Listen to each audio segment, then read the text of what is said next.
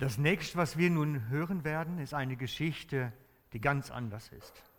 Es hat weder was mit Beruf zu tun, noch mit Krankheit. Es hat was ganz andere Geschichte. Darf ich dich bitten, Sandro?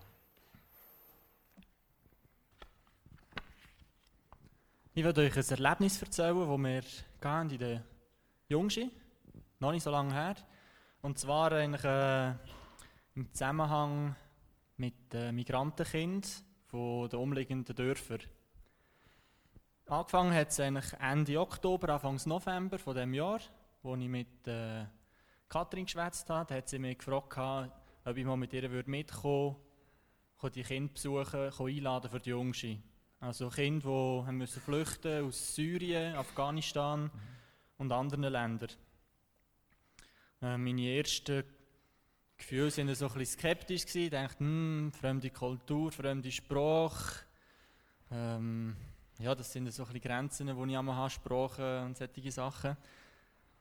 Haben wir aber trotzdem zugesagt, weil ich gefunden doch, ist eine gute Sache, die Kinder dürfen gerne in die Jungschi kommen. Und wir haben ja auch schon im Herbstlager haben wir Kinder von Syrien.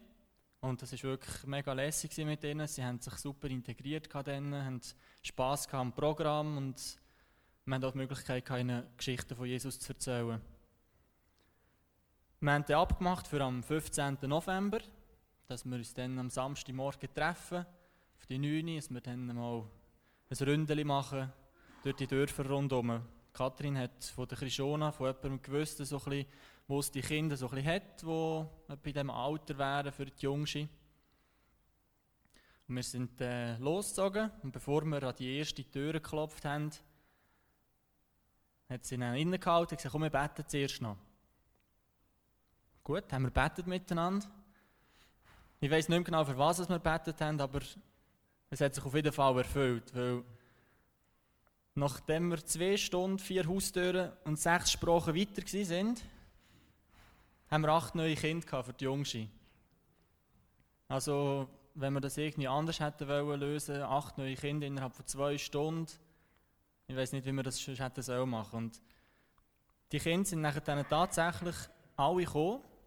Also das sind, wie gesagt, das sind äh, Kinder von Syrien, das sind Kinder von Afghanistan und noch ein Bub ähm, von Osteuropa.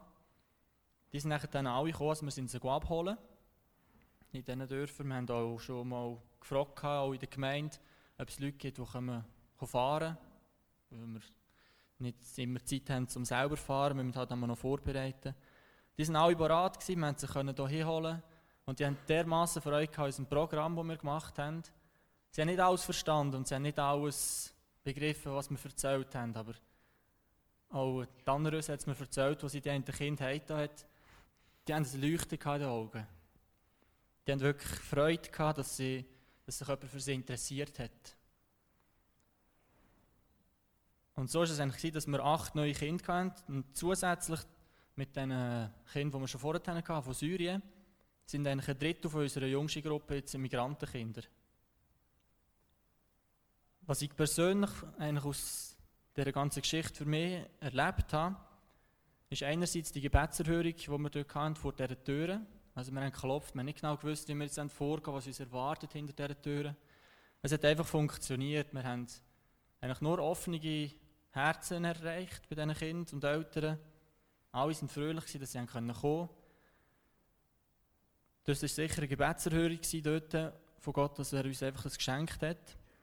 Und ich bin auch neu ermutigt worden, dass unsere Arbeit, die wir machen mit den Jungen, wertvoll ist. Dass Gott uns unterstützen, dass er Freude hat daran. Und dass wir diesen Kindern eine Zeit bieten können, wo sie einfach Kind sein können. Wo sie ihre alltäglichen Sorgen, die sie haben, nicht mitnehmen müssen. Und wir bitten auch jetzt darum, dass ihr für uns beten in der nächsten Zeit, dass sie auch im nächsten Semester wiederkommen.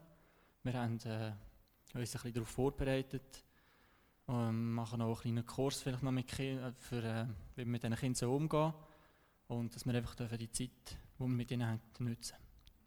Merci. Dankeschön.